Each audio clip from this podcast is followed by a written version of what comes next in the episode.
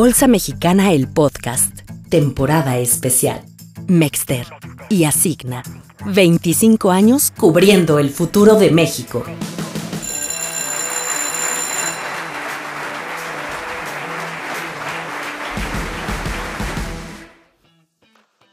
Hola, bienvenidos a este primer episodio de la temporada especial para celebrar el 25 aniversario de Mexder, la Bolsa Mexicana de Derivados, y de Asigna, la contraparte central del mercado de derivados en México. Yo soy José Miguel de Dios, director de Mexder, más conocido como Macanaki, y estaré acompañándolos en varios episodios que tendremos de esta temporada especial Vamos a estar hablando de diferentes temas. Por supuesto, vamos a iniciar hablando del mercado de derivados, de qué son los derivados.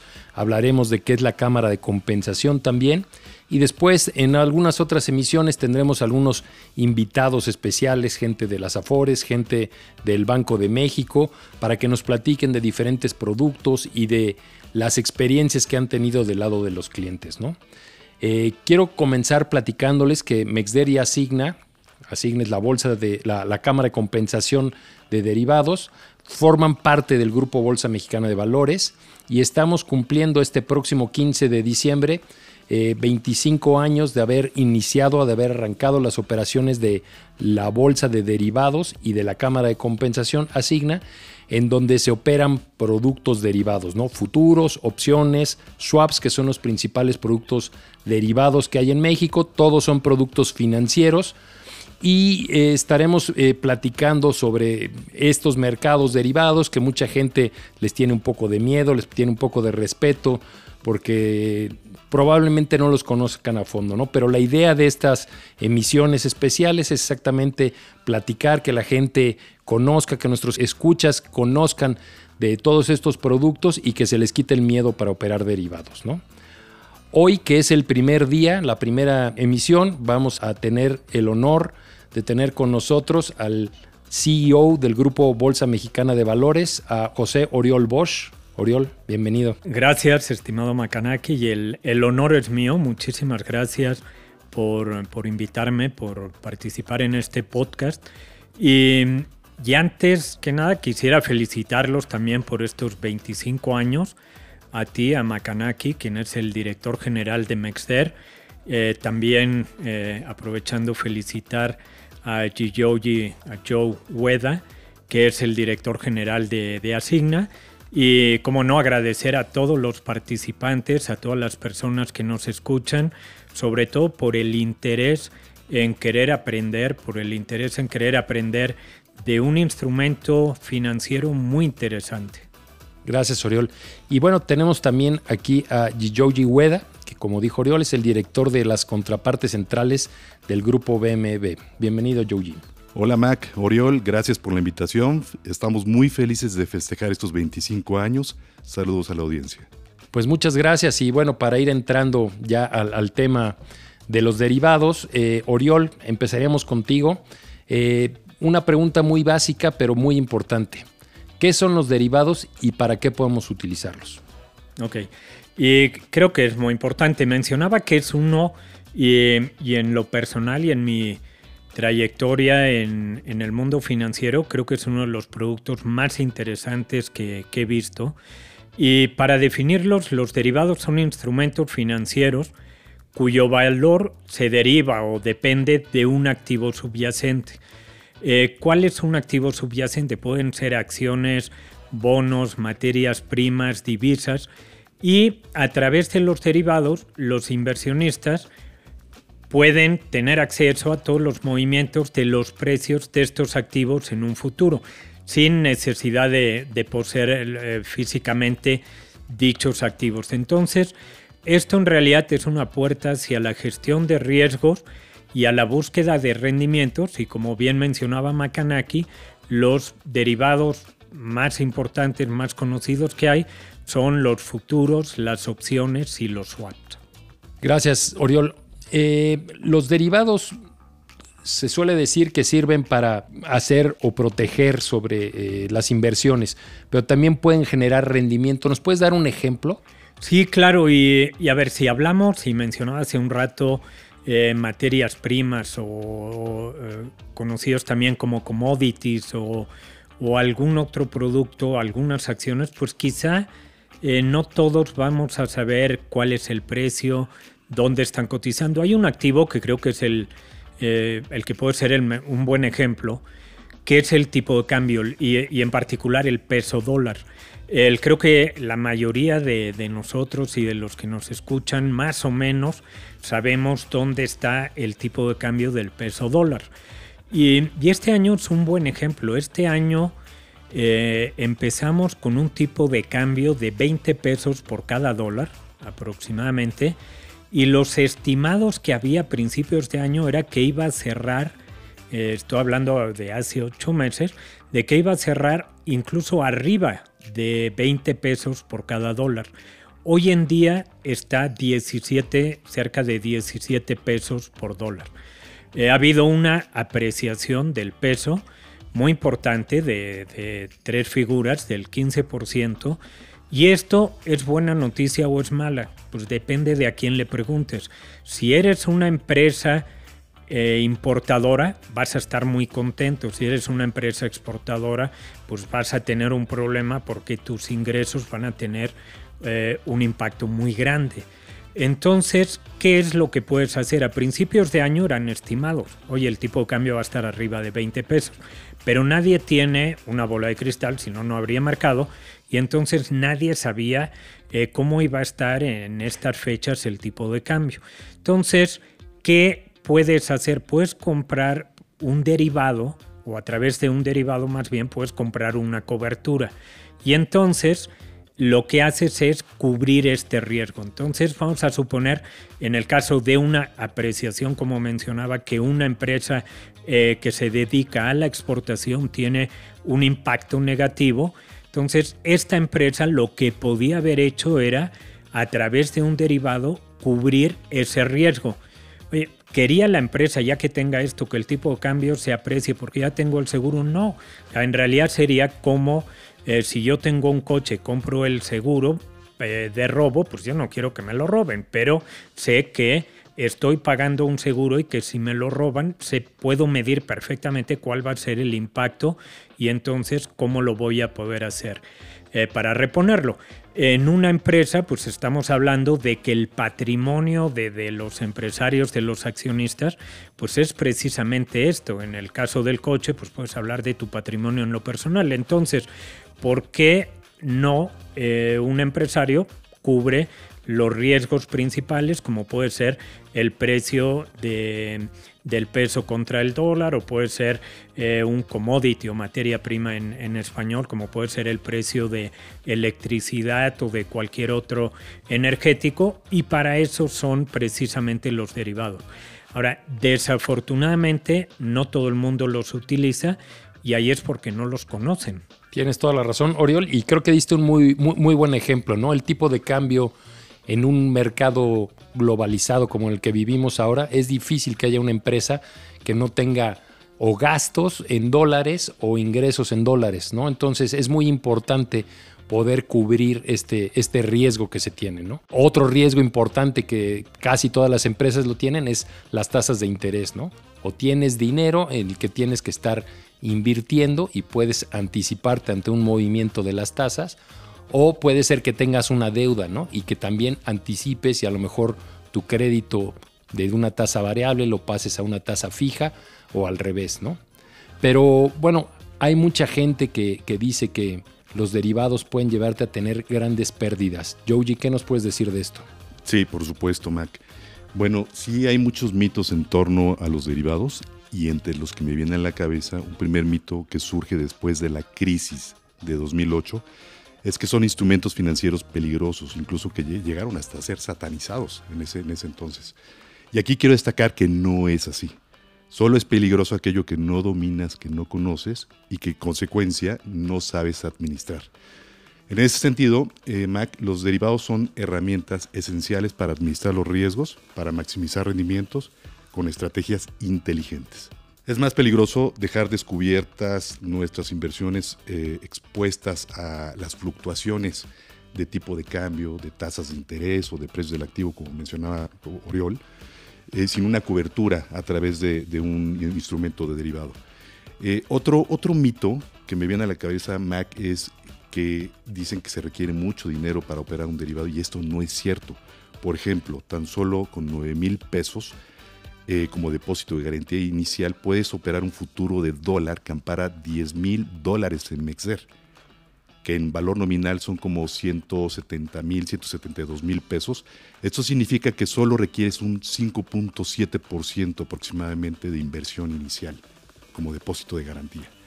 Y un tercer mito eh, que me viene a la cabeza es que son instrumentos hechos para grandes corporativos e instituciones financieras y no es cierto. Cualquiera puede operar derivados. ¿Una persona física puede operar derivados? Claro, claro, puede operar derivados, va con su socio liquidador, abre una cuenta y puede operar un contrato de futuro principalmente. Estabas comentando un, un tema que es muy importante, yo considero que es uno de los eh, grandes ventajas de los derivados, ¿no? Y es que te puedes apalancar, ¿no? No necesitas tener el 100% del dinero para estar haciendo una operación con derivados, ¿no? Así es. Lo comentabas, con 9 mil pesos puedes cubrir el equivalente a 10 mil dólares, ya sea comprando el futuro o vendiendo el futuro, ¿no? Ese, y ese es eh, el segundo gran, la segunda gran ventaja que creo que tienen los derivados, ¿no? Que puedes tomar posiciones largas y cortas con la misma facilidad. Es decir, si tú operas en el mercado de contado, por ejemplo, en la Bolsa Mexicana de Valores, tú crees que va a subir la bolsa, pues puedes comprar las acciones o puedes comprar eh, el, índice o el equivalente al índice y si sube la bolsa vas a ganar. Pero si tú crees que la bolsa va a bajar, pues a lo mejor puedes vender tus acciones, ¿no? Y con eso ya no vas a perder, pero no estás ganando, ¿no? Puedes hacer una venta en corto, que es un poco más complicado, pero en los futuros, ¿no? O en los derivados, es igual de fácil comprar el futuro del IPC que vender el futuro del IPC, ¿no? Entonces puedes tomar una ventaja cuando el mercado incluso va hacia abajo, ¿no? Quería puntualizar estas eh, dos ventajas que me parece que tienen los derivados. Y bueno, eh, parte de hacer estos podcasts y estar teniendo este acercamiento con el público es tratar de difundir la cultura bursátil. ¿no? Hemos eh, tratado en el Grupo Bolsa Mexicana de Valores de estar eh, yendo a pláticas, estar comentando, platicando sobre todos los productos financieros que tenemos, que hay en el mercado mexicano. Y ahí, hablando específicamente de los derivados, Oriol, yo sé que tú ves varios productos que se operan aquí en la Bolsa Mexicana de Valores, pero hablando específicamente de los derivados, ¿cuáles crees que son los principales retos de la operación de derivados en nuestro país? Pues mira, yo creo que el mismo que en todos los otros productos financieros. Yo creo que el reto que tenemos, y, ahora voy a hablar como grupo Bolsa, creo que el reto que tenemos es más, me voy a ir todavía más amplio, voy a hablar como eh, sector industria financiera en México. Creo que el reto que tenemos es la falta de educación financiera o, una educación financiera muy limitada. Entonces, para efectos del grupo Bolsa es lo mismo y en todos los productos, incluyendo los derivados. Y algunos peor que otros, porque hay algunos productos en donde partimos de cero y hay algunos en donde el punto de partida es negativo. Lo mencionaba Joe, eh, los eh, derivados en muchos casos están satanizados. Entonces, la chamba que tenemos es doble, porque tienes que corregir una imagen totalmente errónea, equivocada de lo que son derivados, y entonces hacer ahí el delete y ahora sí decir qué son realmente y cuáles son las ventajas, incluso las, las, desventajas, los beneficios, los costos, etcétera, pero que se puedan evaluar. Y yo creo que esa ha sido la labor principal que hemos tenido en la bolsa, eh, apoyar el desarrollo, el crecimiento de la educación financiera en el país. Y para ello, en los últimos años, hemos hecho, yo creo que muchas cosas. Em, empezando, bueno, por aprovechando la tecnología eh, podcast como el que estamos teniendo ahora, que hace unos años no teníamos, pero algunos, otras cosas como es el Museo de la Bolsa, tenemos un museo que abrió en abril del 19 con esa intención de eh, democratizar eh, el acceso a todos los productos financieros que se operan a través de la bolsa y que la gente pueda conocer la historia, cómo era antes, cómo es en el presente, cómo estamos viendo el futuro del mercado de valores. Eh, tenemos también una escuela bolsa mexicana, eh, tenemos nuestros jueves de bolsa, tenemos participación, como mencionabas, Macanaki en pláticas, eh, a través de redes, etc. Vamos a seguir haciendo mucho porque el, como, como se dice, em, el, miedo se alimenta de, de, la incultura o de la falta de conocimiento. Entonces, la mejor forma de perder el miedo es dando a conocer cuáles son las características, en este caso, de un producto tan interesante y tan útil como los derivados, que muchas grandes empresas que tenemos en bolsa lo utilizan, empresas muy exitosas y que el propio gobierno mexicano los utiliza. Y otro ejemplo, hablando de materias primas, en particular de petróleo, como todos sabemos, México exporta petróleo. ¿Cómo va a estar el precio de petróleo a futuro? No lo sabemos. Es uno de los mercados más volátiles, con más movimiento en su precio, no tenemos ni idea. Entonces el propio gobierno, para asegurar el ingreso de las exportaciones petroleras, recurre a los mercados de derivados. Sí, correcto. Ese es un muy buen ejemplo que, que, además es un ejemplo de los éxitos ¿no? que se ha tenido. ¿no? Exactamente. Lleva muchos años el gobierno haciendo esta cobertura petrolera y normalmente han sido este, historias de éxito. ¿no? Y mencionabas también el museo, que me parece muy interesante. Eh, yo invitaría a todos los que puedan venir a conocer el museo.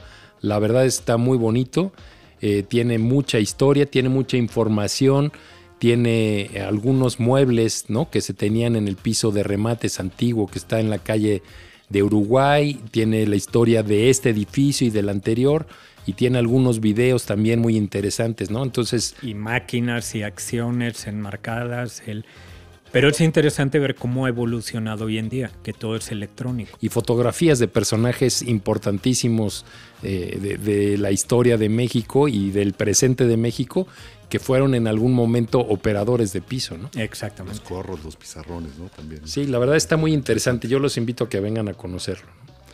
Bueno, eh, Joji, del lado de Asigna, ¿cuáles crees que son los avances más importantes y qué ves hacia adelante? Eh, por supuesto, Mac, mira, bueno, como bien sabes, tanto Mexer como Asigna, pues hemos tenido una enorme transformación. Eh, iniciamos en diciembre del 98 eh, compensando y liquidando futuros de dólar. Y era un, era un Mexer que era de viva voz, había un piso de remate, si recuerdan. Y esto evolucionó, como dice Oriol, evolucionó un mercado electrónico. Y eso es parte del desarrollo del mercado. Y luego, eh, bueno, en marzo de 2004 se incorporan las opciones y en mayo de 2013 comenzamos a recibir las primeras operaciones de swaps que se operaron de forma bilateral después de varios años de emular los swaps con operaciones de engrapados de tasas de interés. Correcto, sí, correcto. Y bueno, y más recientemente, en febrero de 2021, implementamos un nuevo modelo de marginación que ofrece una mayor cobertura, es más preciso y es mucho más eficiente. Y el beneficio que tienen los clientes es en cuanto al, uso óptimo del colateral, ¿no? Porque justamente este modelo es capaz de reconocer la correlación que tiene el portafolio de derivados. Y bueno, ¿qué sigue? Seguir innovando, seguir desarrollando y fortaleciendo el mercado.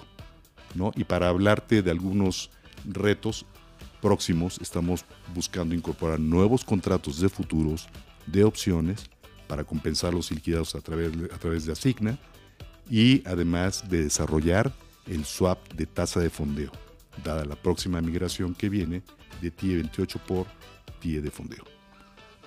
Muy interesante y ya vamos a tener algún episodio en el que vamos a platicar específicamente de la TIE de fondeo con gente del Banco de México que son quienes este, hicieron esta, crearon esta nueva tasa y quienes calculan esta nueva tasa, no se lo pierdan. Y bueno, eh, la verdad es que hay muchos temas que platicar y podríamos seguir aquí mucho tiempo platicando, pero tenemos que dejar algunos temas para los siguientes episodios. Pero bueno, les pediría, Oriol, Joji, ¿algún mensaje de cierre que nos puedan dejar, alguna conclusión que nos puedan dejar? Dijo yo primero. Por supuesto.